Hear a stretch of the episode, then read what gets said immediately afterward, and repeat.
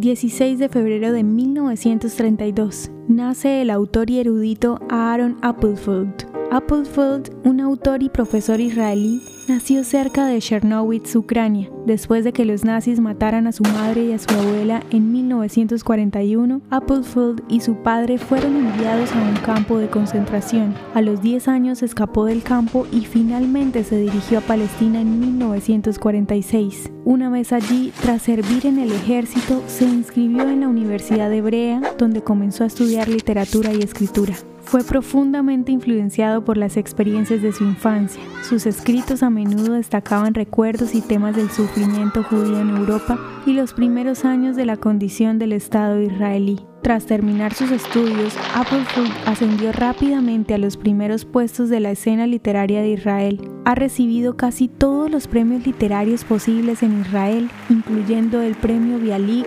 el Premio Israel y el Premio Brenner. ¿Te gustaría recibir estos audios en tu WhatsApp? Compartimos nuevos episodios todos los días. Suscríbete sin costo alguno ingresando a www.hoyenlahistoriadeisrael.com. Hacerlo es muy fácil.